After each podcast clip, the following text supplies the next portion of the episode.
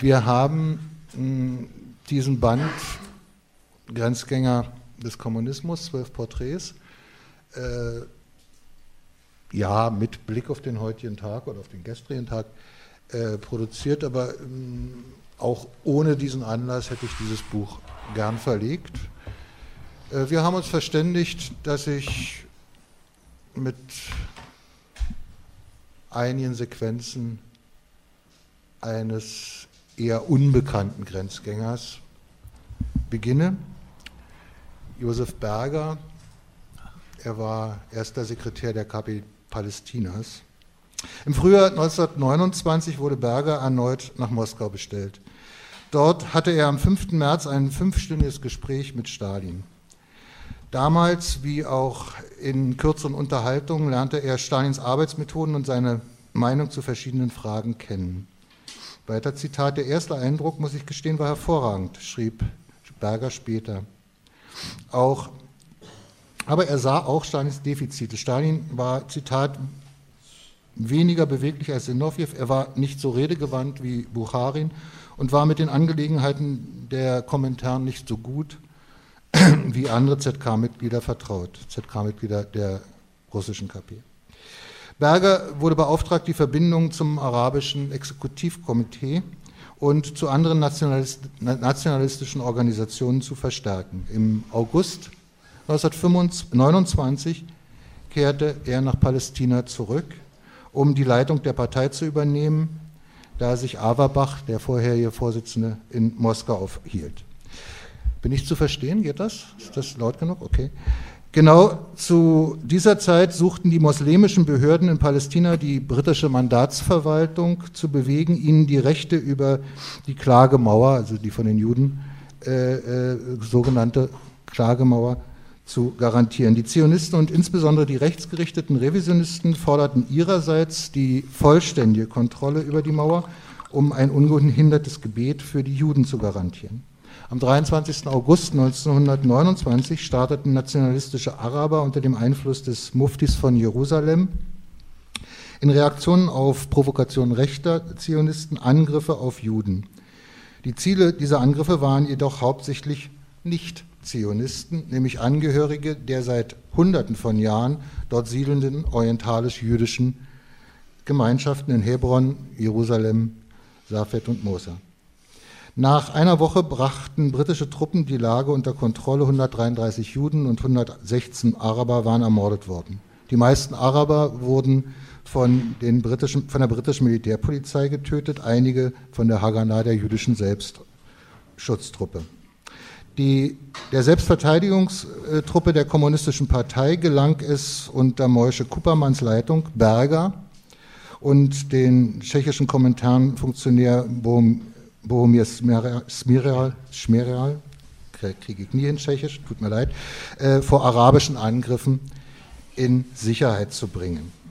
Ein offizielles Kommuniqué der Partei, also der Partei der, also der KP Palästinas, das hauptsächlich Berger verfasst hatte, sah die Ursache der Unruhen in Protesten der ausgebeuteten und enteigneten arabischen werktätigen Massen gegen die sich verschlimmernden Lebensbedingungen, wobei es der britischen Kolonialverwaltung gelungen sei, die ursprünglich radikal antikoloniale Bewegung in ein antijüdisches Pogrom zu verwandeln. Reaktionäre jüdische wie arabische Führer hätten jeweils ihren Teil dazu beigetragen, den religiösen Konflikt zu schüren, indem sie die Klagemauer in ein Symbol des Machtkampfes verwandelten. Auf Geheiß Moskaus hatte Berger jedoch diese Einschätzung zu revidieren. Eine Resolution des EGI vom Oktober 1929 charakterisierte die Kämpfe als eine arabische antiimperialistische Erhebung gegen Großbritannien und die Zionisten und forderte für die revolutionären arabischen Werktätigen, Zitat, ungeachtet ihrer nationalistischen und religiösen Slogans wie ihrer Unterordnung unter die gewalttätige antijüdische Politik des Muftis von Jerusalem die unbedingte Unterstützung der KP Palästinas. Das ECI interpretierte die Zusammenstöße als Zitat Verschärfung des Kampfes zwischen dem Imperialismus und den werktätigen Massen der Kolonialländer, wie es 1928 der sechste Kommentarkongress vorausgesagt habe. Als Ursache dieser Fehler sah äh, das ECI das Unvermögen der Parteiführung der KP Palästinas, arabische Kader zu gewinnen, die imstande seien, die Führung der PKP zu übernehmen. Gemäß der ECI-Resolution half Berger nun arabische Mitglieder in die Führung der Partei zu integrieren, obgleich einige jüdische Parteimitglieder den Standpunkt des ECI offen ablehnten. Als nunmehr offizieller erster Sekretär bereitete Berger eine Reihe arabischer Parteimitglieder auf ihr Studium an der Kommentarschule in Moskau vor. Dennoch war das ECI mit dem Stand der Arabisierung unzufrieden und wies die Partei an, ein ZK mit arabischer Mehrheit zu bilden. Obwohl dies nicht möglich war, einfach mangels Mitglieder, äh, wurde mit äh, Sikwi 1931 äh, erstmals ein arabischer erster Sekretär gewählt. Berger hatte schon 1930 Palästina verlassen und war nach Moskau gegangen.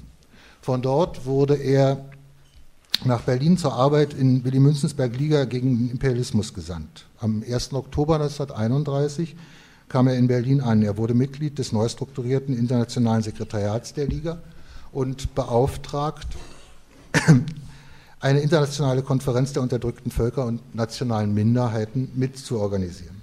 Doch am 31. Dezember wurde er in Berlin verhaftet und verbrachte mehrere Monate im Gefängnis. Nach seiner Entlassung 1932 blieb er in Berlin. Hier, er traf prominente Mitglieder der Liga wie Nehru. Gemeinsam mit Clemens Dött gab Berger verschiedene Publikationen der Liga heraus und verfasste unter Pseudonym auch Broschüren. Im Januar 1933 wurde Berger und seine Familie nach Moskau beordert. 1934 wurde Berger ohne Angabe von Gründen von seiner Funktion entbunden und aus der Partei ausgeschlossen. Einige Monate lang arbeitete er in einer Druckerei. Am 27. Januar 1935 wurde er festgenommen und der trotzkistischen Agententätigkeit bezichtigt. Nach zweimonatigen Befragungen verweigerte er sich, ein Geständnis abzulegen und wurde zu fünf Jahren Lagerhaft verurteilt. Zunächst wurde er in Majinsk in Mittelsibirien und von dort nach Gornaya Shoria an der sowjetisch-mongolischen Grenze verbracht. 1936 wurde er nach Moskau überführt, um als möglicher Zeuge im Prozess gegen Kamenjew und Zinovjew auszusagen. Nachdem die Justizbehörden ihn dafür aber als ungeeignet befanden, wurde er zum Tode verurteilt, das Urteil jedoch in eine achtjährige Gefängnisstrafe umgewandelt. Im Januar 1938 teilte die linkszionistische US-Zeitschrift Jewish Frontier mit, dass Berger in der Sowjetunion verhaftet worden war, da er angeblich der Kommentaren falsche Informationen über die Lage in Palästina geliefert habe. 1938 war Berger wahrscheinlich das einzige frühere Mitglied des ZK der KP Palästinas, das noch am Leben war. Im Jahre 1941 wurde Berger angeklagt, zusammen mit einer Gruppe Gefangener eine Verschwörung gegen die Lagerverwaltung angezettelt zu haben. Er wurde wiederum zum Tode verurteilt, worauf er wieder in einen Hungersteig tat. Er weigerte sich zudem, den Anordnungen zu gehorchen und sein eigenes Todesurteil mit seiner Unterschrift zu quittieren. Er nahm an, ohne diesen formalen Akt würde die Bürokratie das Urteil nicht als gültig ansehen. Darin täuschte er sich nicht. Er wurde nunmehr zu einer neuen zehnjährigen Gefängnisstrafe verurteilt. Einige Kriegsjahre verbrachte Berger im Gefängniskrankenhaus. Ich war, schrieb er, immer an der Grenze zwischen Leben und Tod und ständig wurde mir gesagt, dass ich den nächsten Winter oder den nächsten Monat nicht überstehen würde. Stets sagten mir die Ärzte meinen baldigen Tod voraus. Und er betonte, wieder Zitat, einer der großen Unterschiede zwischen den Systemen Hitlers und Stalins bestand in der Behandlung der Schwachen und Kranken. Ein Mensch, der in Auschwitz erkrankte, wurde sofort vergast oder erschossen. Aber in Stalins Lager mitsamt all ihren Grausamkeiten war die von oben herab verordnete Behandlung der Kranken, wenn ein solches Wort hier überhaupt benutzt werden kann, beinahe human. Es gab massenhafte Vernichtung von Menschen, aber sie war nicht das Ziel. Für die Idee der Todeslager gab es keinen Raum. Das Lagersystem war imstande, Arbeiter in entlegene Gebiete zu verschaffen und gleichzeitig jene zu isolieren, die als Gefahr für den Staat angesehen wurden. Aber es war nicht dazu eingerichtet, sie alle umzubringen. 1951 wurde Berger aus der Lagerhaft entlassen, doch sollte er lebenslänglich in Sibirien verbannt bleiben. Erst drei Jahre nach Stalins Tod wurde Berger 1956 offiziell rehabilitiert. Er erhielt die Erlaubnis, die Sowjetunion in Richtung Polen zu verlassen. Seine Frau begleitete ihn, während sein Sohn schon in Israel lebte. In Warschau nahm Berger eine Arbeit im Polnischen Institut für internationale Angelegenheiten, das dem Außenministerium angegliedert war, auf. Doch bald beschlossen er und seine Frau, nach Israel zu gehen.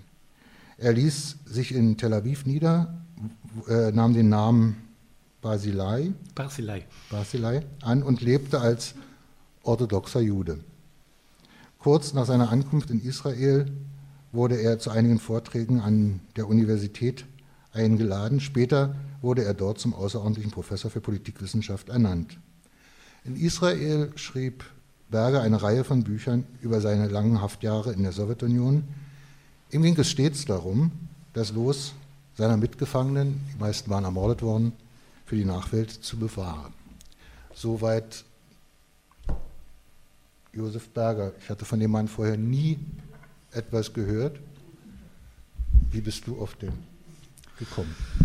Das ist eine lange Geschichte und die geht noch bis in die DDR-Zeit zurück. Ähm, ich kann sie hier kurz erzählen, möchte Sie und euch aber erstmal sehr herzlich begrüßen und für das Interesse äh, danken und hoffe, dass der eine oder die andere auch dann dieses kleine Büchlein von, zum, Preise, zum, zum Preise von 19,90 Euro, wo gibt es noch wissenschaftliche Bücher zu diesem Preis, äh, dann äh, käuflich erwirbt. Denn ich selbst bin zwar nicht käuflich, aber meine Bücher sind es. So, Josef Berger, äh, ähm, das ist tatsächlich eine alte Geschichte, die geht noch auf meine DDR-Dissertation zurück über die Nahostpolitik der Komintern. Es ist ja angedeutet worden, dass er dort eine ziemlich entscheidende äh, Rolle spielte.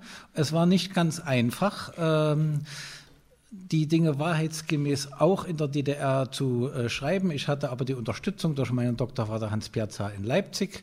Die Arbeit konnte dann nicht publiziert äh, werden und als ich einen äh, Aufsatz über Berger publizieren wollte, gab es einen Einspruch eines äh, Genossen vom israelischen äh, Politbüro und etwas später sagte mir dann eine, ähm, sagte mir dann eine, ähm, auch eine israelische Kommunistin, die für die Parteizeitung arbeitet, berichtete, sie habe versucht, einen Artikel, selbst einen Artikel über Berger in, äh, die, in äh, Sohaderich, in der, in der Parteizeitung unterzubringen. Und auch dies sei ihr äh, verboten äh, worden. So waren die Sachen damals, das hatte ich 1989, 90 bekanntlich äh, geändert. Ich war, hatte aber dann immer mit äh, vielen anderen ähm, Dingen zu tun bis ich, äh, bis ich eines Tages äh, aufgefordert wurde, für eine englische, äh, für eine englische wissenschaftliche Zeitschrift oder gebeten wurde, etwas über Berger zu schreiben. Das tat ich, ja. Äh, und diese, und dieser Aufsatz, den habe ich also auf Englisch geschrieben und das ist die wörtliche Übersetzung. Ich darf also auch hier Werbung machen, zumal der Redakteur, Ralf, du bist da, ähm, der Redakteur des Jahrbuchs für Forschungen zur Geschichte der Arbeiterbewegung auch da ist, die ihm mir großzügigerweise gestattete, die deutsche Version Version dieses, dieses Aufsatzes abzudrucken. Aber das ist natürlich nur die formelle Seite. Die inhaltliche Seite, die geht schon etwas tiefer. Und, denn das zwang mich damals, Anfang der 80er Jahre, mich auseinanderzusetzen mit, äh, naja, mit sehr verschiedenen Wegen und sehr verschiedenen Irrwegen des Kommunismus in einer Gesellschaft, die mir das nicht mehr verbot. Ja, die Zeiten waren vorbei aber die natürlich auch nicht gerade darauf erpicht war, so etwas unter die, äh, unter die äh, Leute zu bringen. Ich habe da also Fördernisse und Hemmnisse erfahren, so wie jeder und zu allen Zeiten.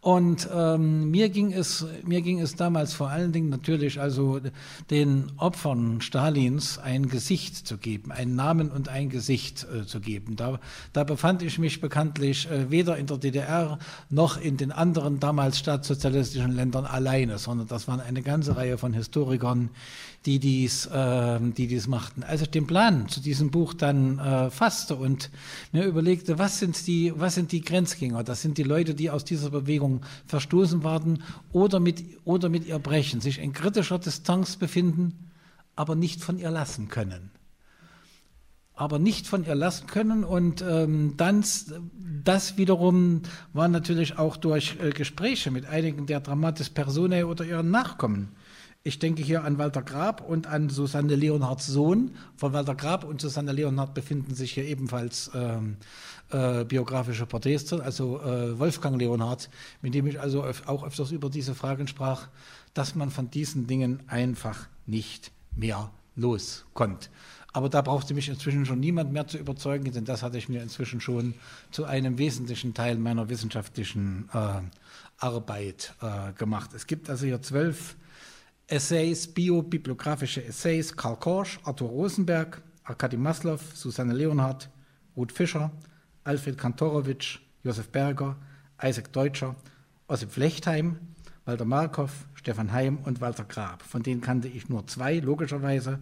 Walter Markov und äh, Walter äh, Grab, über, äh, über Arthur Rosenberg und über Ossip Flechtheim, die mir beide auch sehr ans Herz gewachsen sind, habe ich auch jeweils größere Biografien äh, geschrieben und vor zwei Jahren äh, hat sich ja ein, habe hab ich ja ein Buch über Ruth Fischer, das habe ich auch hier vorgestellt, das war ein bisschen zu dick geworden, das gebe ich äh, zu. Das hier also, das hier also ist ähm, etwas, ähm, etwas dünner. Also ich denke schon, dieser Antrieb, diesen Leuten Namen und Gesicht wiederzugeben, äh, das, hat mich, das hat mich dazu bewogen. Aber es ist ja heute unter den jetzigen Umständen, wo ein Teil der populärwissenschaftlichen historischen Propaganda, ein Teil, ich differenziere hier wirklich, aber ein Teil, der wirft eben, äh, der sieht eben doch in den, in diesen Art von, sagen wir mal, von gebrannten Kindern des Kommunismus, die aber den Kommunismus nach wie vor ernst nahmen und geistig auch mit dem Auftrag verbunden führten, blieben, der sie einstmals in die Partei geführt hatte, sehen diese Leute doch bestenfalls äh, heute als noble, irregeleitete, äh, wie soll man sagen, Schlafwandler an.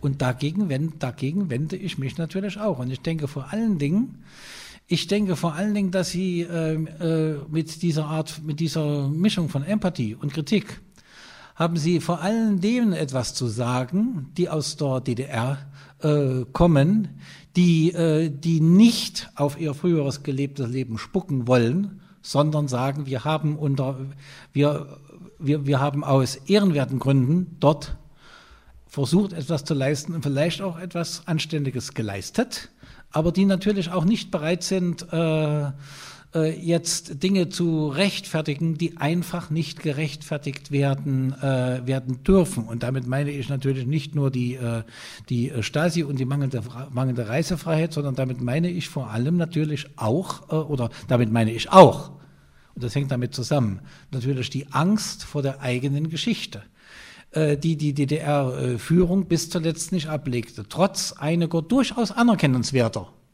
Versuche von uns Historikern, aber weil ich ja viele Historiker unter, und, unter uns sehe und auch viele, die, von, die schon in DDR-Zeiten Bücher geschrieben haben, die ich ja auch gelesen habe, da müssen wir uns doch alle natürlich fragen, äh, wenn wir schon nicht mit dem Kopf durch die Wand gehen konnten, haben wir immer alle Möglichkeiten genutzt, der historischen Wahrheit äh, auf die Sprünge äh, zu helfen. Also dieses, also dieses komplexe, dieses komplexe Bündel, ja, das hat mich eben doch, äh, doch angetrieben und ich möchte auch wissen, was vom, nicht, nicht nur im Sinn von rettender Kritik von Wolfgang Haug, sondern was bleibt äh, von den Antrieben dieser Leute, die aus den fürchterlichen Erfahrungen des Ersten Weltkriegs und des aufkommenden Faschismus sich der kommunistischen Partei angeschlossen hatten bald aber merkten, dass diese Partei das Richtige will, dass ihre Wege aber völlig falsch sind oder falsch sind und zum Teil auch völlig falsch sind. Ja? Was haben diese Leute uns noch zu sagen? Und jeder und jede von den beiden, das sind ja zwei Frauen dabei, hat uns etwas zu sagen. Und außerdem, es haben, es haben mir nun einige Leute auch ihre eigenen Brüche verarbeiten und äh, damit leben müssen. Also, ehe du jetzt hier sozusagen ja, genau. das voll durchziehst, äh, äh okay, beugen. Äh, unterbreche ich dich. Äh, Gut so. Ich würde gerne nochmal zu Berger und würde gerne nochmal zur äh, KP Palästina ja, zurückkommen. Äh, wie entstand unter den Mandatsbedingungen mhm. nach dem Ersten Weltkrieg überhaupt eine kommunistische Partei in diesem ja, Mandatsgebiet, war ja kein ja. Land. Ja, Auch hier muss ich eine lange Geschichte Ach, ganz nee, kurz so machen. lang. Also- Nein, ich habe extra gesagt, ich mache eine lange Geschichte ganz kurz oder versuche es zumindest. Ähm, zunächst ähm, Palästina und das, die meisten Länder Nordafrikas und Nahost, in den meisten Ländern waren die Träger kommunistischen Gedankenguts Minderheiten. Franco-Algerier in Algerien, Tunesien und äh, Marokko, Griechen in Ägypten, Armenier im Libanon und in Palästina eben vor allen Dingen äh, die Juden. Und hier, das ist die Besonderheit, natürlich die neu eingewanderten Juden, äh, Zionisten. Der Zionismus hatte ja äh, durchaus, wie ich meine, einen Doppelcharakter. Er war auf der einen Seite eine Reaktion gegen die schlimmste Form des Nationalismus, den Antisemitismus, der, der, der sich bald zum eliminatorischen Antisemitismus äh, fortentwickeln sollte. Und, äh, aber er war gleichzeitig natürlich äh, suchte er die Zukunft der Juden in einem Land, das eben kein unbesiedeltes Land war. Und es gab unter den Zionisten zu allen Zeiten auch Bestrebungen, mit den Arabern einen Modus vivendi zu finden. Aber diese setzten sich aus Gründen, die, die, die, die hier jeder kennen dürfte und die ich nicht im Einzelnen ausführen möchte, nicht durch. Die Partei. Die Partei bestand vor allen Dingen aus, äh, die kristallisierte sich heraus aus jenen äh, jungen, idealistischen Zionisten, die Marxismus und Zionismus miteinander verbinden äh, wollten. In der, in der Partei Hashomer Hatzair, das heißt äh, der junge Wächter, das war eine links, also doch eine sehr linke Organisation, die stark von der Oktoberrevolution beeinflusst worden war, stark beeinflusst war von den revolutionären Nachkriegskrisen in Europa. Einige ihrer Mitglieder wanderten, äh, flohen ja gerade aus Polen, dass die Unabhängigkeit im November 1918 mit Pogromen begann und sie suchten in Palästina, sie suchten in Palästina selbst äh, natürlich äh, eine sozusagen einen sozialistischen Zukunftsstaat aufzubauen und hofften schließlich, dass die Araber dort mitgehen würden. Die arabische Gesellschaft war von ganz wenigen Ausnahmen von Leuten, die äh, von von, von Leuten, die an europäischen Universitäten oder an türkischen Missionsschulen, christlichen Missionsschulen in der Türkei studiert hatten, überhaupt nicht auf diese Dinge vorbereitet und konnten es nicht sein. Die, äh, die, die Kommentaren, die, die, die Zionisten kamen in Kontakt mit Kommentaren, diese jungen Zionisten, die dann äh, sich zur, äh, zur kommunistischen Partei fortentwickeln wollten, aber die Kommentaren stellte als Bedingung jeder Art Bruch mit dem Zionismus. Und äh, das war also ein ziemlich schwieriger, komplizierter Klärungsprozess. Es blieben nur wenige hundert junge ehemalige Zionisten übrig, die dann die kommunistische Partei gründeten. Okay, das war jetzt, glaube ich, kurz genug. Dann habe ich es jetzt verstanden.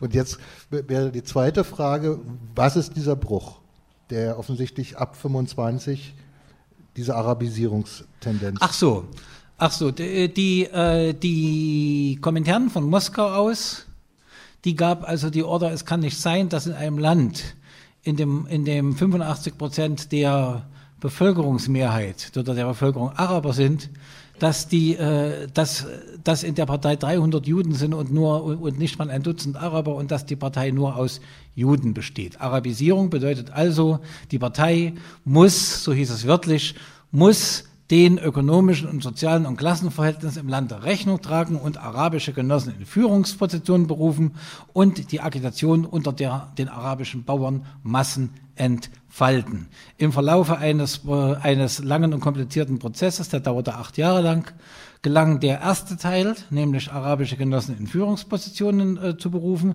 Übrigens, äh, übrigens keine Muslims, sondern, aus, sondern ausnahm, ausnahmslos äh, christliche Araber.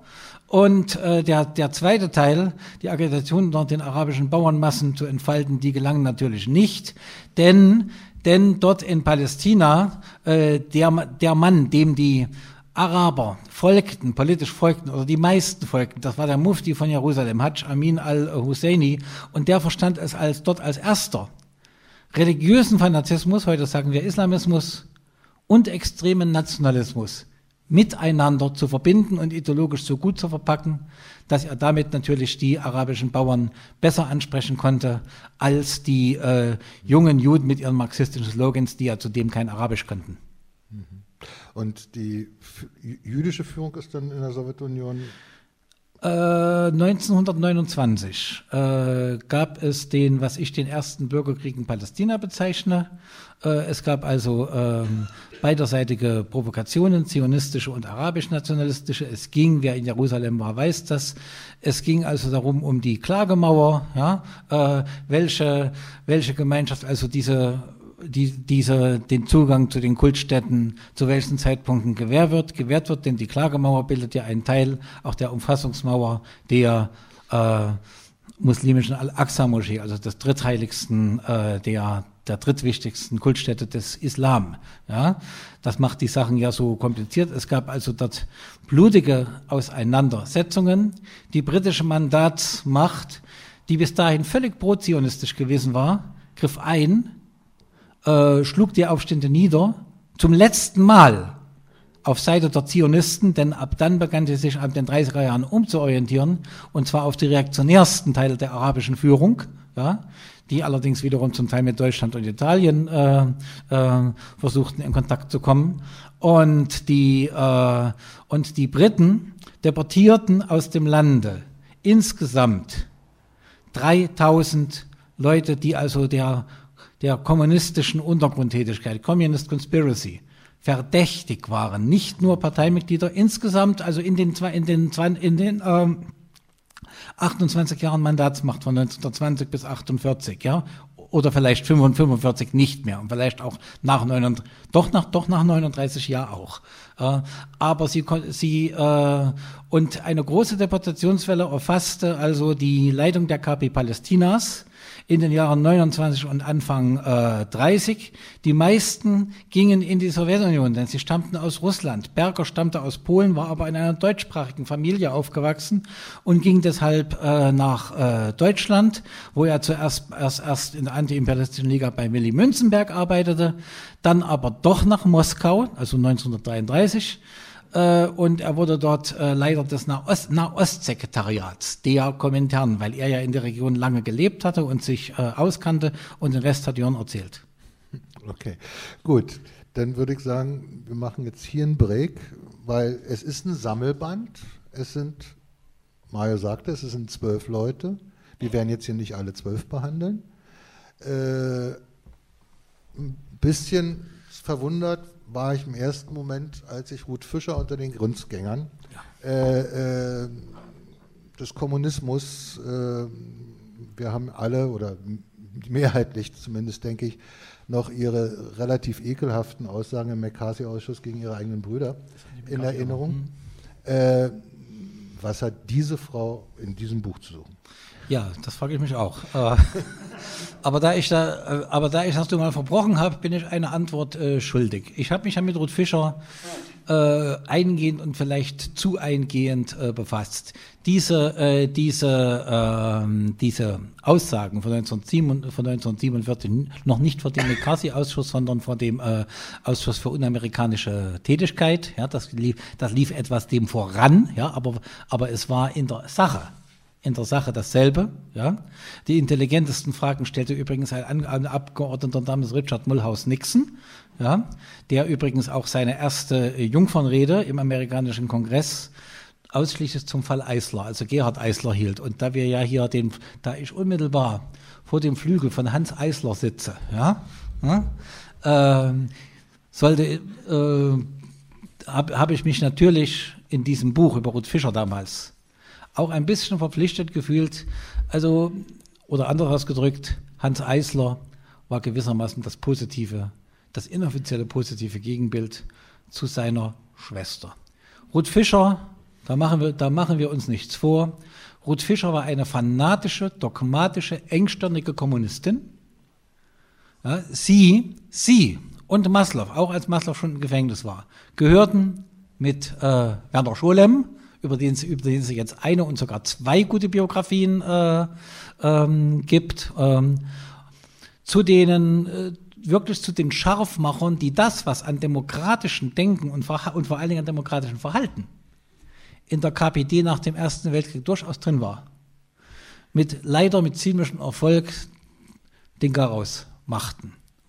Danach, äh, nach die, Ruth Fischer war aber mit Zinoviev in der Fraktionskämpfen verbündet gewesen, nicht mit Stalin. Und was sollte, was sollte Stalin mit einer Frau, mit einer nun ja mehr oder weniger intellektuellen und dazu noch mit einer, ich gebrauche den Ausdruck mal, Halbjüdin. Mit sowas kann man natürlich keine verlässliche Politik machen. Jedenfalls konnte das der Genosse Stalin nicht, wie er mehrmals unter Beweis gestellt hat. Ja? Also die, die Fischer-Maslow-Führung wurde also abserviert. Ruth Fischer wurde 26 aus der Partei ausgeschlossen, arbeitete dann äh, als, äh, unter anderem als Sozialversorgerin hier am Prenzlauer Berg und musste dann nach Amerika flüchten, während ihr Partner Arkady Maslow, über den ich ja auch viel geschrieben habe, kein Visum bekam. Und er wurde dann, äh, er wurde dann in äh, Kuba, auch, auch, wenn, auch wenn man das Detlef Clausen nicht, ab, nicht abgenommen hat, weil er das Buch zwar besprochen, aber nicht gelesen hat. Äh, äh, er wurde in, er wurde in Kuba, da gab es einen Doppelagenten, dem die Fischer Masler vertrauten. Ja, ich will den Namen nicht in den Mund nehmen. Äh, durch einen Doppelagenten kamen also, die, kamen also Stalins Mordbuben auf die richtige Spur und brachten ihn 1941, im November 1941 in Havanna um. Ja? Und die und äh, Ruth Fischer war bis dahin immer noch, das hatte ich damals ausführlicher, als ich hier in diesem Buch geschrieben hatte, immer noch hoffte auf irgendeine Selbstreform des Kommunismus, während Maslow da schon illusionsloser war. Wie auch immer, dann wurde sie zur antikommunistischen Furie. Ja? Etwa auch so wie Karl. Also auf diesen Tod hin. Bitte? Auf diesen Tod Auf diesen Tod hin. Sie wurde zur antikommunistischen Furie wie Karl August Witzvogel, der übrigens Amerika damals das Leben rettete, als sie zusammenbrach.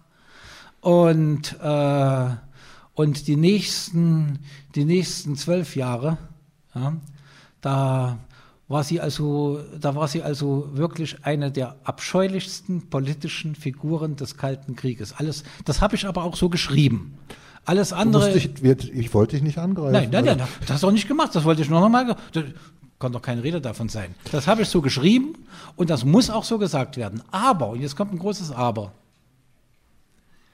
Ich weiß nicht, ja, kein Grenzgänger. Der Begriff ist unscharf. Ich höre das schon. Ja, es, ja ich sage noch was dazu. Äh, weil ich mir selber natürlich im Klaren bin über die Problematik des Begriffs. Aber Karl, du kannst mich nachher gern. Ja? Also, äh, die Ruth Fischer. Irgendetwas war in ihr, was noch nicht ganz abgestorben war. Denn folgendes passierte: Je weiter sie sich mit also den dunkelsten Geheimdiensttypen einließ. Äh, sie ließ sich so weit ein, bis sie eines Tages merkte, dass einer ihrer Kontaktpersonen derjenige war, ich nehme den Namen auch nicht in den Mund, der 20 Jahre vorher ihren 15-jährigen Sohn brutal zusammengeschlagen hatte, um den Aufenthaltsort seiner Mutter in Berlin herauszubekommen. Das hat ihr einen solchen Schock versetzt, das konnte ich nachweisen. Äh, ich meine, man muss, sich das, man muss sich das vorstellen. Das hat ja einen solchen Schock versetzt und das brachte sie zum Umdenken. Nicht erst Khrushchevs Geheimrede. Und, und offensichtlich, offensichtlich war etwas, hat, hat ein hoffnungsvoller Veronier geglaubt, dass aus diesem Kommunismus noch etwas werden würde. Nach der Geheimdienstrede von, äh, Geheimrede von Khrushchev, da war natürlich klar, wenn Khrushchev Stalins Verbrechen verdammt, aber am Leninismus festhält, dann ist doch völlig klar, dann sind die, dann sind die, die beinharten Leninisten in der KPD, die aber Gegner Stalins waren, dann sollten die doch gefälligst rehabilitiert werden. Also Ruth Fischer und Postum Maslow. Es war also natürlich auch ein bisschen Eigeninteresse bei der guten Ruth dabei. Aber ich muss sagen, Jörn, ja, und ich denke, das hat mich auch dazu bewogen, sie unter die Grenzgänger mit, einzu, mit einzunehmen, mit hineinzunehmen. Wie sie bereut hat. Äh, das ist in ihren Briefen an ihren Neffen Georg Eisler, einen sehr empfehlenswerten Maler, ist das nachweisbar, wie sie bereut hat, wie sie wieder gut machen wollte, was nicht wieder gut zu machen war. Äh, ich meine, ich kann mich hier, ich kann mich hier also berufen auf äh, Isaac Deutscher, der hier zitiert ist, und auf Wolfgang Abendroth, ja, Uli Schöler, äh, die ja nun beide die beide, nachdem sie bei Ruth Fischer zunächst in sehr großer Distanz waren, die ihr dann doch Kredit gegeben haben. Und auch Heinz Brandler, auch Heinz Brandler, der, ein, der ja ein Opfer ihrer Intrigen, ein politisches Opfer ihrer Intrigen geworden war. Er sprach dann wieder mit ihr, auch wenn er sie hart kritisierte. Sie versuchte, sie versuchte, also sie versuchte wieder die Grenze, jetzt kommt's, die versuchte die Grenze nicht zum organisatorischen, aber doch zu einer, aber doch, sagen wir mal, zu den Anhängern des Kommunismus wieder zu überschreiten. Und sie tat dann alles. Und ich muss fairerweise sagen, dass ich das auch nicht ganz äh, ignorieren kann. So fair müssen wir sein. Die Welt ist, die Welt ist nicht immer, die Welt ist nicht immer schwarz und weiß und liebe Leute. Ich sehe hier, ich sehe hier niemanden mehr, der, äh, der, die, den, der den Ersten Weltkrieg, die Weimarer Republik, den Faschismus, ich sag mal, als Erwachsener erlebt hat und der wirklich flüchten musste. Viele von Ihnen und von euch haben aber noch, äh, haben, haben aber noch Eltern und Freunde. Ihr wisst das, ja. Und trotzdem, was die, ich meine, äh, was, was der organisierte Kommunismus den Menschen, die sich ihm verpflichtet gefühlt haben, angetan hat, hat keine andere Bewegung der Weltgeschichte angetan. Warum die Leute, warum dann manche Leute mehr oder weniger denn die Hoffnung ist bekanntlich das Zäheste unter ihnen, ja? Äh, wenn, Glaube, wenn Glaube und Liebe vielleicht verschwunden sind. Ja? Warum sie dann dennoch festhielten daran, das ist, das, das ist etwas, was mich schon mein wissenschaftliches Leben umtreibt. Und ich habe da, und offensichtlich gibt es da keine, gibt es da keine bündige Antwort, sondern die Antwort ist in jeder Biografie neu zu finden. Und deshalb, und das gestehe ich euch zu, und deshalb ist der Begriff Grenzgänger, wenn, wenn ihr einen besseren findet, aber ich habe keinen besseren gefunden und habe natürlich auch versucht, einen Begriff zu finden, jenseits nur des Heretikers und des Renegaten, wie bei Isaac Deutscher, der also sagte, also die Heretiker, das, war, das waren also Leute wie er selbst natürlich, par excellence, und viele von denen, die ich ja beschrieben habe, Tja, und die Renegaten, das waren die, die dann einfach das Vorzeichen austauschten, die vorher dogmatische Kommunisten waren und dann ebenso dogmatische Antikommunisten. Zu denen hätte Ruth Fischer gehört, wäre sie zum Beispiel im Jahre 1949 gestorben. Da sie aber bis 1961 lebte, ja, hatte sie gewissermaßen ein äh, drittes Leben, das mich mit allen Vorbehalten, mit allen Vorbehalten, also doch dazu ermächtigt hat, sie hier mit einzureihen. Gut, das, dieses Plädoyer wollte ich hören, äh, zumal äh, wir haben vor zwei oder drei Jahren über Fischer geredet, äh, da waren mir ihre Spätschriften in die Hände gefallen. Die sind durchaus empfehlenswert. Also ihre Analysen der Sowjetunion, die sie in der zweiten Hälfte der 50er Jahre geschrieben hat, sind äh, also für mich passt es immer noch nicht mit der Frau zusammen. Also ich konnte sozusagen. Für mich auch nicht. Äh, hatte ich dich, hatte dich auch gefragt, ist diese Ruth Fischer die Ruth Fischer, die wir mhm. kennen? Äh, also weil das, das sind sozusagen völlig entgegengesetzte Arbeiten. Aber diese späten Schriften der Fischer äh, ist nach wie vor aus der zeitgenössischen Analyse das klügste und reifste, was ich bisher über die Sowjetunion dieser Zeit gelesen habe. Äh, aber es bleibt, ja, es bleibt ein großes Unbehagen. Wir haben jetzt eine Dreiviertelstunde Frontalbespielung gemacht und äh, ehe wir zum Weine gehen, würde ich nochmal öffnen wollen für Kritiken, Anfragen, Proteste. Ja. Oder auch einfach nur Fragen. Achim. Das war äh, zu dem Berger, das war auch der einzige, den ich nicht kannte mhm. vom Namen her. Ähm, du, äh, wenn ich richtig verstanden habe, am Schluss ist er orthodoxe Jude geworden. Im, Im Lager. Was? Im Lager. Ja, kannst du zu dieser Wandlung etwas sagen? Ja. Interessiert mich auch, ja. weil einer Grenzgänger, den kannte ich ja noch, der Osse Flechtern, der ist zwar nicht orthodoxe Jude geworden, aber in seinem Umfeld habe ich Leute kennengelernt, die dann auch orthodox wurden oder die Kinder. Ja, ja, also natürlich. Äh, wie reagiert man, wie reagiert man auf solche fürchterlichen Dinge, die einem Menschen angetan werden, die einem selbst angetan werden? Wie reagiert man so? Wo findet man Halt? Berger schreibt das hier einsichtig in seiner Autobi Autobiografie. Er war ja in einer jüdisch-orthodoxen Familie aufgewachsen, hatte sich dann davon gelöst, war Sozialist geworden, Marxist, schließlich Kommunist, gläubiger Kommunist, dann auch kritischer Kommunist Und er hat im Lager gesehen, ähm, dass eine Reihe von Gefangenen, auch von Gefangenen, mit denen er zum Teil politisch übereinstimmte und zum Teil nicht, dass ihnen ihr Glauben Halt gab. Also Christen, Moslems und Juden. Es gab ihnen einfach Halt. Und er selbst, und er selbst äh, erinnerte sich dann wieder, nun ja, der Geschichten Also seiner muss sagen, er war, 21, Jugend. er war 21 Jahre in Haft. Ja, und Verbannung. 16 Jahre Haft, 5 Jahre Verbannung. Das muss man sich, das, das muss man immer wieder daran erinnern. 16 Jahre Haft für nichts und 5 Jahre Verbannung für nichts. Es hat, es hat Menschen gegeben, ja, die, äh, die nach Auschwitz nie wieder ein Gebetbuch in die Hand genommen haben, weil sie natürlich, äh, weil sie sagten, wenn Gott das zulässt, dann ist er nicht mal mein Gott. Und es hat Menschen gegeben, die durch Auschwitz, aber auch durch den Stalinismus zum Glauben gefunden haben. Und da habe ich mich natürlich mit jedem Urteil zurückgehalten. Das versteht sich ja wohl von selbst. Das nimmt man einfach zur Kenntnis und nimmt zur Kenntnis, dass sich ein Mensch so oder so entscheiden kann. Es ist ja interessant, dass Berger, äh, es gibt auch eine, es gibt auch einen Film von ihm, das habe ich zu Hause auf DVD. Er hat durchaus dann natürlich, äh, er, er war in Israel, also er hat, er hat nichts mit religiös-orthodoxen Parteien zu tun gehabt. Er hat in sozialdemokratischen Verlagen äh, publiziert. Er war durchaus auf Seiten der Linken. Er hatte sich sein Solidaritätsgefühl mit den Arabern immer bewahrt. Und er hatte in den 70er Jahren schon gesagt, wir müssen natürlich mit der PLO verhandeln. Was denn sonst, wenn wir nicht mit der PLO verhandeln? Und dann kommt bald viel Schlimmere.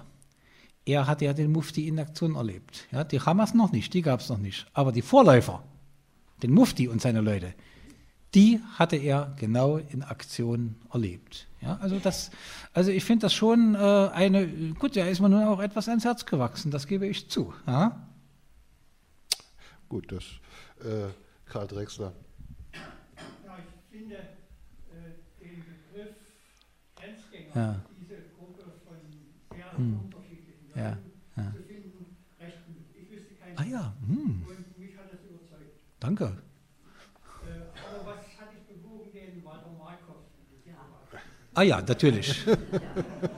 Ja, ähm, da, kann, da kann ich einiges sagen. Also erstmal natürlich, äh, erstmal natürlich meine Verehrung für Walter Markov und Jörn und du und ich, wir haben ja beide noch seine Vorlesungen gehört. Ja? Wohl wahr.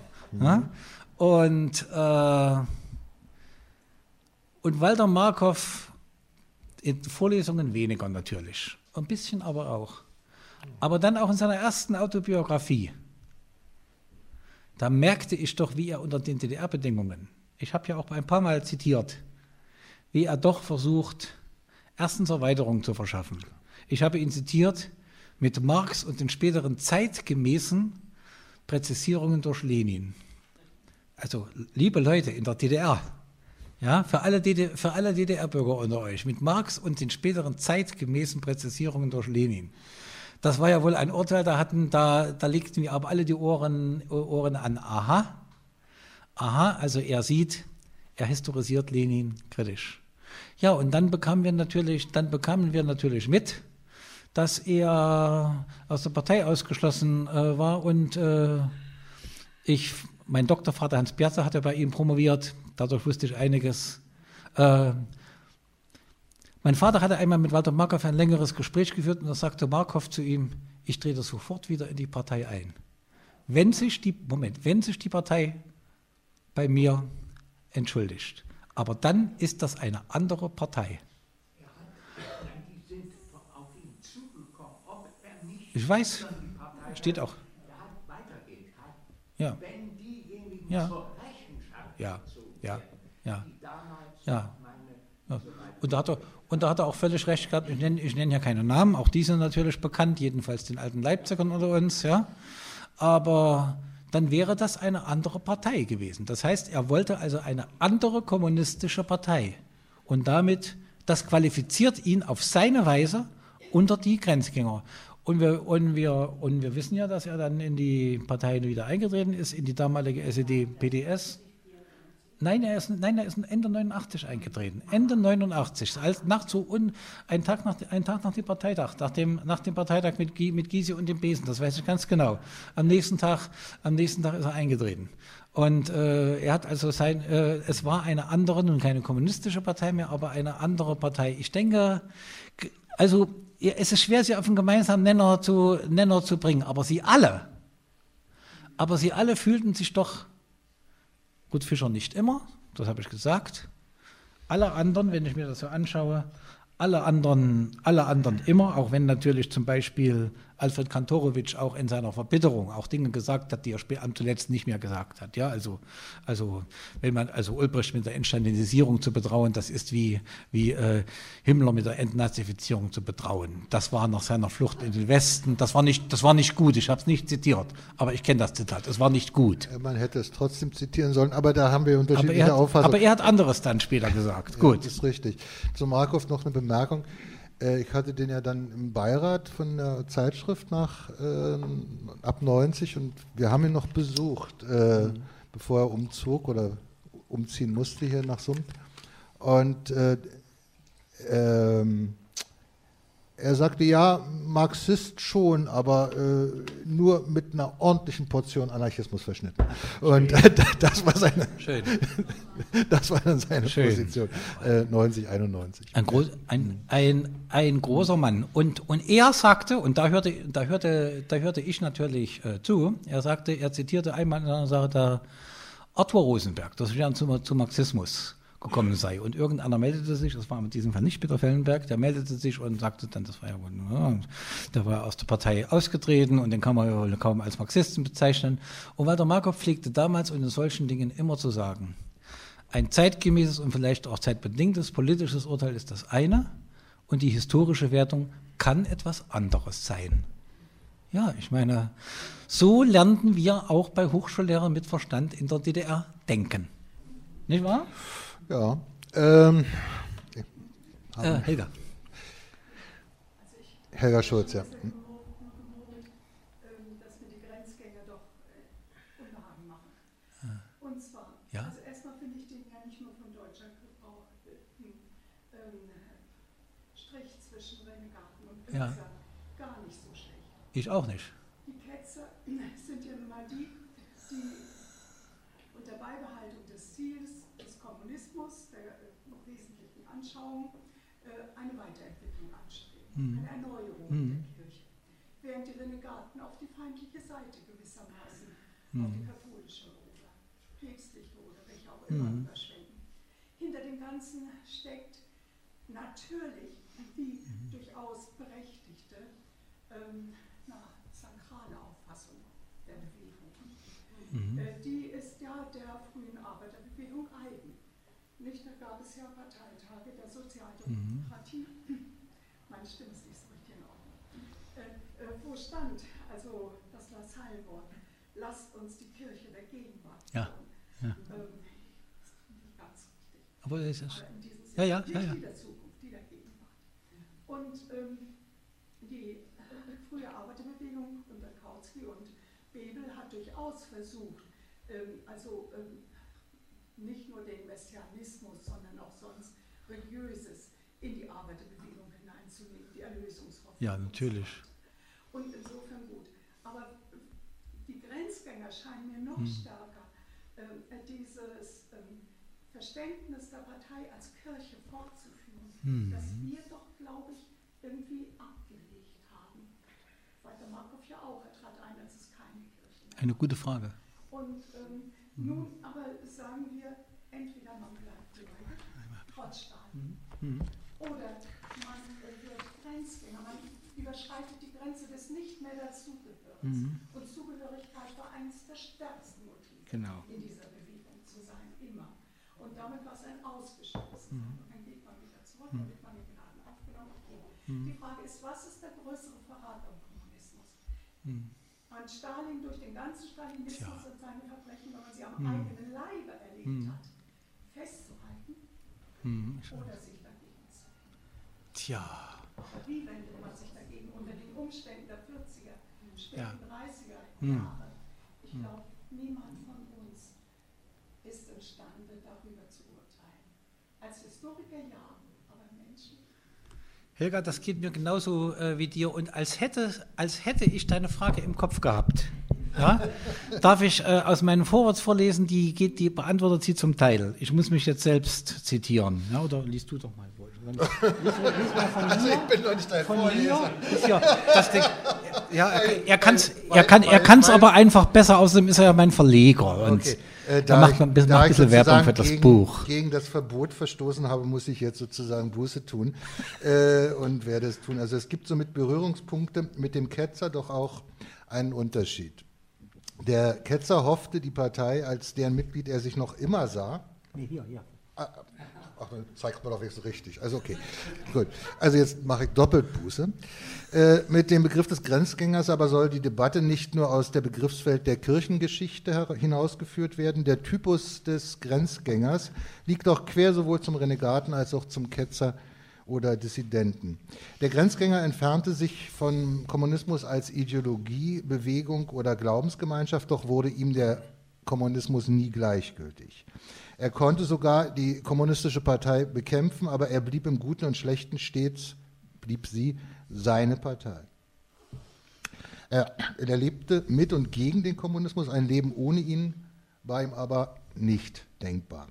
Der Kommunismus blieb in gewisser Weise der archimedische Punkt seines Daseins. An dessen ursprünglichen Zielen maß der Grenzgänger zukünftige Bewegungen der Linken gerade dann, wenn diese nicht dem Begriff oder gar dem Parteiverständnis des Kommunismus verpflichtet waren.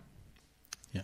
So, jetzt äh, haben wir dich zum Klassiker gemacht. Äh, nicht mich, nicht, nicht mich. Aber du siehst, äh, du siehst, du siehst, Helga, äh, also mich hat das gleiche Problem umgetrieben und ich traue mir die letztendliche Antwort auch nicht zu. Es, es ist aber zumindest, ich denke da in ähnliche Richtung und da ich, ich habe ja erst heute dein jüngstes Buch äh, bekommen, was ja ganz offensichtlich ein paar Berührungspunkte hat. Ich bin also sehr, äh, sehr gespannt auf die äh, Lektüre, kann dazu noch nichts sagen, außer natürlich, dass ich mir vorstellen kann, was in dem Tito-Kapitel äh, steht. Das habe ich ja mit großem Gewinn auch schon verwerten dürfen. Ja? Also, also äh, lass uns mal e-mailen und telefonieren, wenn ich dein Buch dann gelesen habe, weil ich denke, weil ich denke, deine Fragen zielen genau in den Kern der Problematik. Ja, aber ich habe ich hab einfach keinen besseren Begriff gefunden. Ja, und Leute, das ist ja Wissenschaft. Ja, ähm, ähm, ähm, Wissenschaft ist doch äh, vor allen Dingen, Thomas, jetzt darf ich Jürgen Kuczynski zitieren. Der, der, muss, der, muss, der muss hier zitiert werden. Jürgen, Jürgen Kuczynski hat immer gesagt, äh, viel, viel wichtiger, er hat, er hat immer gesagt, es kommt darauf an, die, äh, die, äh, die ähm, Fragen zu stellen. Und eine, äh, und eine, äh, und, und eine, und ein kluger, aber falscher Gedanke, das ist unendlich viel besser als eine banale Richtigkeit. Ja? Also nehmt, Jürgen Kuczynski, also nehmt bitte, nehmt bitte äh, den, äh, den, diese Konstruktion des Grenzgängers als das, was es ist, als ein Angebot, um nach einer, um damit, na, um, um Leute zusammen, sagen wir mal, um eine Erscheinung auf den Begriff zu bringen. Eine Erscheinung des kommunistischen Aktivisten, der aus eigenen Stücken oder aus Verschulden seiner Partei diese Partei verließ, der äh, anders als der Ketzer, und das ist der Unterschied, der anders als der Ketzer nicht unbedingt auf die Selbstreform der Partei hoffte, sondern sagte, es kann auch Kommunismus außerhalb der Partei geben. Jetzt, jetzt zitiere ich wieder Markov. Man kann auch Kommun zu DDR-Zeiten, man kann Kommunist außerhalb der Partei sein. Ja, das klingt heute selbstverständlich und bedeutete damals die größte Ketzerei. Denn außerhalb der Partei, das bedeutete ja, dass es auch ein Kommunismusverständnis gibt, außerhalb der Partei. Volker Ulrich, ich habe ihn hier zitiert, er hat völlig richtig geschrieben, ähm, äh, Kommunist ohne Partei. Ja? Also ich denke, das ist einfach ein Angebot äh, zum, äh, zum äh, Nachdenken. Ich habe den Ball, den sozusagen die Vorgabe von Isaac Deutscher aufgenommen und versuche etwas damit anzufangen. Aber Gut. Ja, ja, Danke, wir haben nämlich noch eine Frage. ja. Sie haben gerade ähm, ein sehr schönes Stichwort gegeben, äh, als Sie gesagt haben, es geht um Wissenschaft. Ja. Ähm, ich hätte nämlich eine Frage jetzt, das wäre mehr Ja. Ja, los geht's. Ich nämlich auch vor einigen Zeiten noch bei Ihnen Student war und dann, Ich weiß. äh, Ja. sowas natürlich wichtig ist.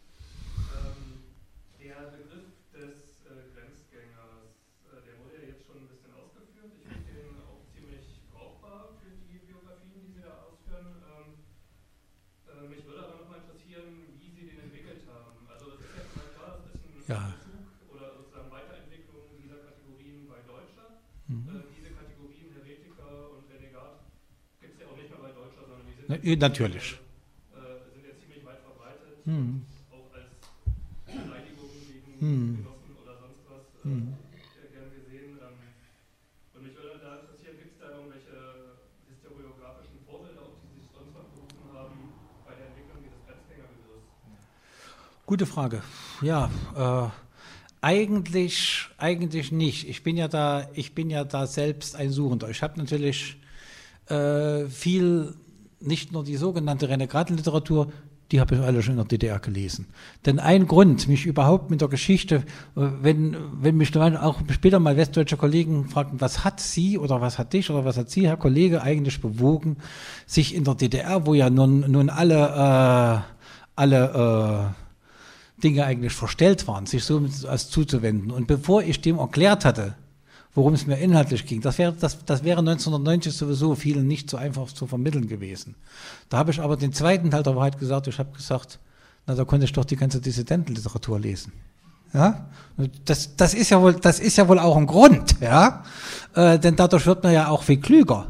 Ja, man muss natürlich schon ein bisschen selbst, äh, man muss schon vorher selbst über Probleme nachgedacht haben. Also, äh, aber danach habe ich natürlich die wissenschaftliche Literatur gelesen, die, sagen wir mal, die sich mit Kommunisten, mit kommunistischen Intellektuellen befasst hat. Ich stehe da im ziemlich auch langen Austausch mit Thomas Kroll, der das gleiche ebenfalls, äh, der das gleiche ebenfalls äh, äh, macht, Helga. Und was du also über die Religion, der hat auch über den sakralen, sakralen Glauben. Thomas Kroll hat die äh, Idee des sakralen Glaubens äh, entwickelt und wir rätseln seit einigen Jahren, ob das greift. Ja.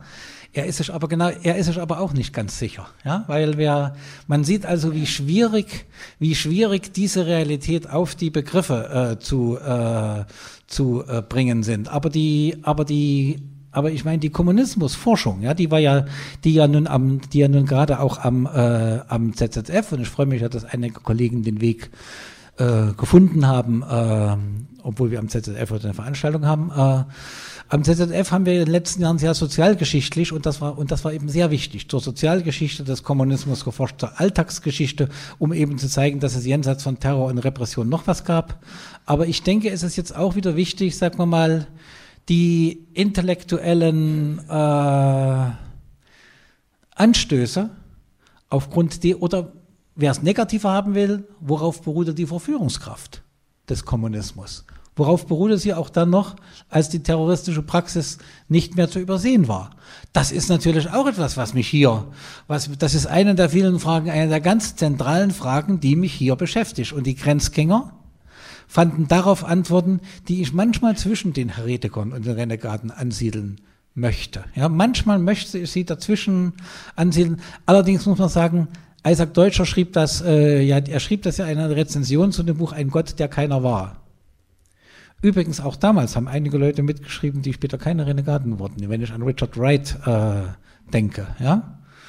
Aber, aber insgesamt, und das natürlich besonders durch das furchtbare Nachwort von Franz Borkenau, kriegte das natürlich eine Stoßrichtung im Kalten Krieg, die eindeutig, sagen wir mal, gegen die Linke gerichtet war. Dagegen wandte Deutscher sich mit guten und ehrenhaften Argumenten.